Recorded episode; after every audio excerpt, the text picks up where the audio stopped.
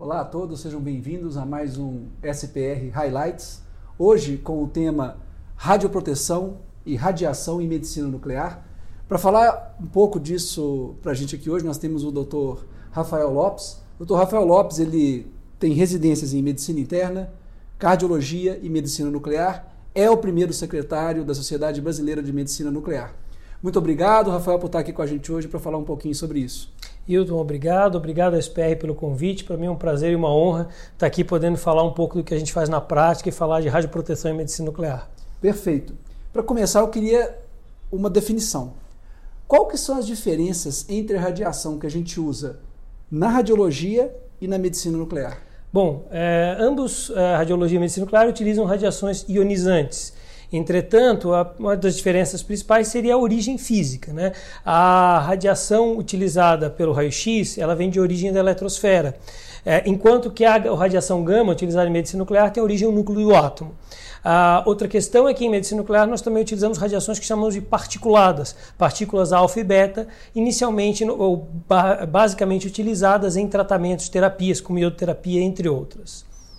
E uma vez que a gente está usando tipos diferentes de, diferentes de radiação e métodos diferentes, como é que essa diferença vai impactar na radioproteção das pessoas envolvidas aí na, na medicina nuclear? Bom, é, a questão talvez principal é que na radiologia, é, o raio-x, nós precisamos aplicar energia para termos a radiação.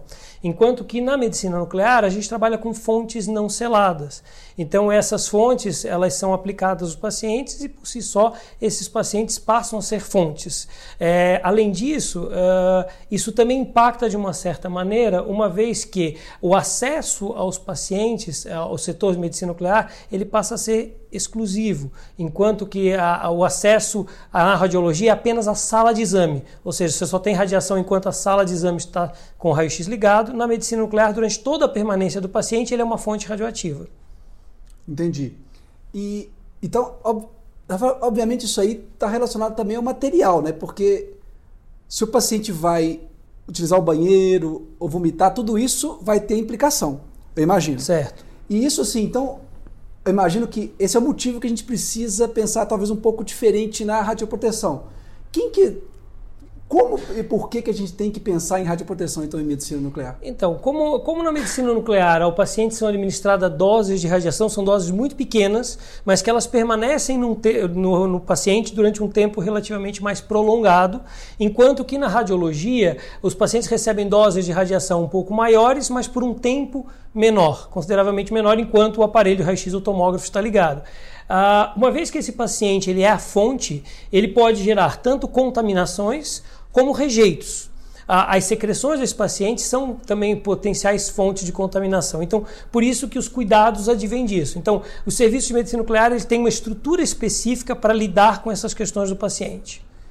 Esses rejeitos, me corrija se eu estiver errado, não é só a secreção do paciente, mas qualquer seringa que for utilizada para injetar, qualquer restinho que ficar ali naquele copo que serviu para transportar, isso também é considerado rejeito. É, exatamente. Na verdade, assim, as excretas ou secreções do paciente, elas são é, feitas, tratadas de uma maneira específica, então os pacientes eles têm sanitários específicos para utilizar, eles são mantidos durante todo o tempo de exame em salas específicas para os pacientes injetados, porque todos eles são fontes, e todo o material que advém do paciente com o uso de material radioativo é segregado e vai para o depósito de rejeito até que ele possa ser liberado para ali como lixo hospitalar normal depois de liberado pela equipe de radioproteção de fio. Agora me diga uma coisa, uma dúvida minha até. É, qualquer paciente que vai fazer um exame diagnóstico, ele pode ir para casa e ficar com os familiares ali. Diagnóstico, veja. Sim. Isso é geralmente tranquilo, ele faz um exame de cintilografia ou de PET-CT, ele está liberado para ir para casa, ele não é mais uma fonte de radiação significativa? Sim, é, do ponto de vista de recomendações, o que nós temos aqui, para pacientes em, em procedimentos diagnósticos ambulatoriais, não existe restrições para que esses pacientes sejam orientados a tomar quaisquer cuidados com seus familiares ou com outros acompanhantes nesse sentido, uma vez liberados do exame. Perfeito.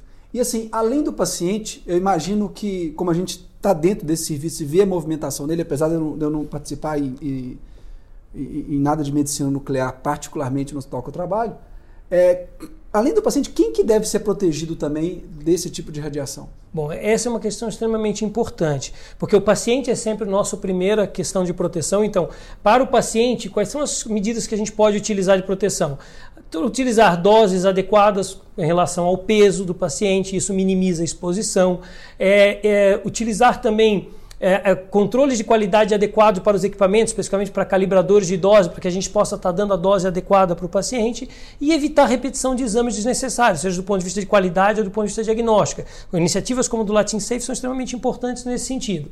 Além do paciente, acompanhantes e familiares. Então, assim, para o paciente são apenas permitidos acompanhantes aqueles pacientes que são dependentes dentro, dentro de todo o setor de medicina nuclear, porque não apenas o paciente que ele está acompanhando, mas os demais pacientes que estão no setor também são fontes radioativas. Tá? Além disso, público em geral. Então, assim, os todos os setores de medicina nuclear tendem a ficar com acessos controlados e são amplamente é, monitorados, além de identificados em todos os hospitais. Uma questão também importante, o ambiente. Então, o ambiente é monitorado tanto do ponto de vista de superfícies quanto de exposição de dosimetria para é, colaboradores é, e demais é, pacientes. Perfeito. Eu tenho mais uma dúvida aqui que me chama a atenção quando eu estou comparando algum exame e vendo assim. Normalmente, quando eu vou fazer um exame, por exemplo, vejo um exame de cintilografia ou vejo um exame de PET-CT, a gente vê que o material se concentra muito mais em algumas regiões. Vou dar o um exemplo do PET-CT, por exemplo, nos rins, na bexiga, de cintilografia, às vezes no fígado, na vesícula biliar. Então, assim, obviamente, aquela dose que eu tô dando não vai, não vai, ter, não vai ter o risco, por exemplo, como na mama da mulher, na tomografia de tórax.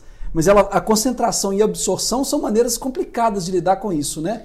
Porque se ela está mais na bexiga ou mais nos rins, eu tenho que preocupar mais com Sim. Isso, isso faz sentido? Sim, sem dúvida. Ah, o, que, o que a gente observa, na verdade, é o seguinte: a gente tem a, a questão da taxa de exposição, né, a exposição do paciente ou dos demais em relação a determinado método de imagem, seja ele PET ou, ou cintilografia SPECT, mas ah, dependendo do objetivo do exame do radiotraçador utilizado, os órgãos que vão receber maior quantidade de radiação, ou seja, maior dose absorvida no exame, por exemplo, no exame de cintilografia miocárdica, a despeito de o órgão-alvo ser o coração, os órgãos que vão receber maior dosimetria são aqueles ligados a, ao metabolismo das bilirrubinas, porque o sextamib é um análogo de bilirrubina. Então, vesícula, fígado e alças intestinais vão ser os órgãos que vão ser mais expostos. Como você comentou no PET, a via de eliminação do traçador é via urinária. Então, as vias urinárias, rins, bexiga são os órgãos que vão ter mais exposição à radiação, não, não per se a exposição geral.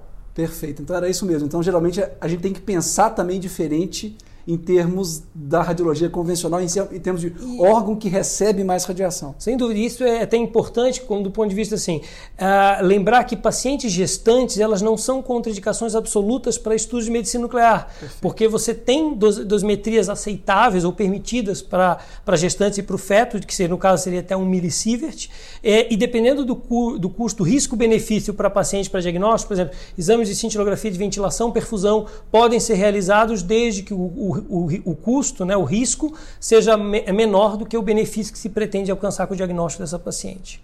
Perfeito. Bem, Rafael, gostaria de agradecer muito a você por ceder seu tempo para estar aqui hoje explicando essa parte fundamental da radioproteção, que é da medicina nuclear. Muito obrigado por ter vindo aqui hoje com a gente. Eu que agradeço o convite, espero ter elucidado um pouco das questões e fico à disposição se a gente tiver algumas outras questões para tentar esclarecer. Muito obrigado. Foi perfeito ter colocado isso, porque eu queria falar aqui também que é, isso vai ser disponibilizado nas vias, nas redes sociais da SPR. A SPR Highlights fica no YouTube.